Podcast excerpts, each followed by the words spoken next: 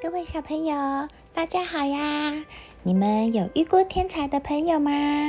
觉得他们对于任何事物的理解力都非常高吗？有听过爱因斯坦或是霍金吗？这些天才中的天才啊，都会被邀请加入一个叫做门萨的俱乐部。这个门萨俱乐部是做什么的呢？要什么样的条件才能进入呢？是何时成立的呢？今天花花姐姐就来说说这个神秘的门萨俱乐部的故事。是门萨是一个聚集全世界高智商的俱乐部。这个超级诗人的俱乐部啊，是建立于第二次世界大战后，一九四六年，由律师罗兰·贝里尔以及律师兼科学家兰斯洛特·威尔在英国牛津成立的，并且就规模及组织历史来看，门萨在高智商组织中独占鳌头。该会强调除智商外，种族、肤色、宗教、职业等因素均不作为审核项目。门萨高智商组织致力于找出并培养社会上的 IQ 精英分子。组织内鼓励门萨人对外善用自我知识，促进社会成长，并且培养和刺激其他门萨人对世界的认知。更重要的是，门萨组织使门萨人扩展交际圈，在社会上可以获得更多的机会。Mensa 兼有两个拉丁文的意思，mens 意为思想，而 mensa 意为圆桌。门萨组织会定期做演讲、研讨会，或是组织成员的聚会。成员聚会会将对某学门有兴趣的人放在一起，可讨论的学门十分广阔，从非洲生产的郁金香到动物学，从福尔摩斯到星际争霸，当然也有每次必讨论的题目，譬如经济、生物、化学、太空科技等等。门萨多年来坚持中立和非政治、非盈利的原则，至今不变。门萨国际总部和各俱乐部也组织一些收费的活动，以及一些出版活动，但收入呢，全部会用于组织俱乐部的拓展和完善。所有参与者个人都不获利。目前成。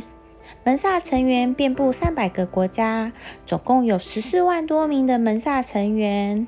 那么，要加入这个门萨，需要具备什么的条件呢？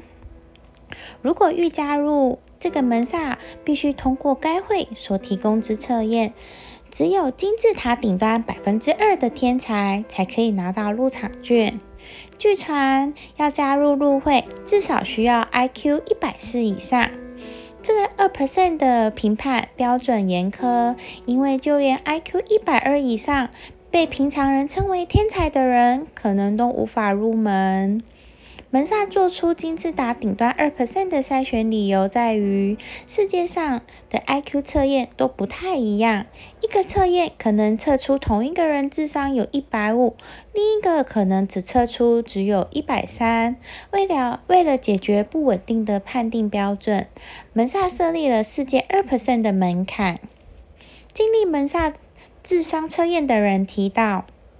此测验无法准备，耗时约二点五个小时，会有大约七八个主考官。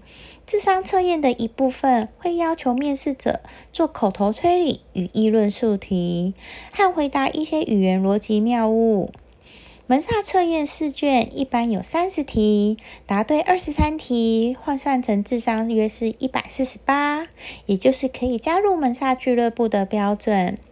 门萨测试一般从注意力、观察力、逻辑思维、想象力和记忆力这几个方面出题。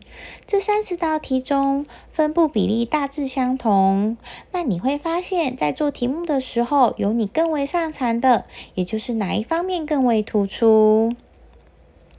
门萨除为他的会员们提供一个充满刺激的智力交流论坛外，还将他的会员们所贡献的最具挑战的智力问题集结出版，让会员之外的人士可以共同分享。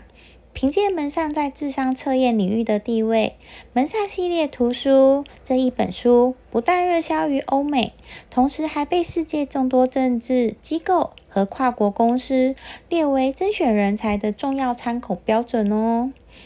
门萨是天才中的天才聚集之地。如果你觉得自己在学习时都觉得很容易，甚至可以跨多级学习，那可以来试试看门萨的考试，搞不好你就是未被发掘的天才哟。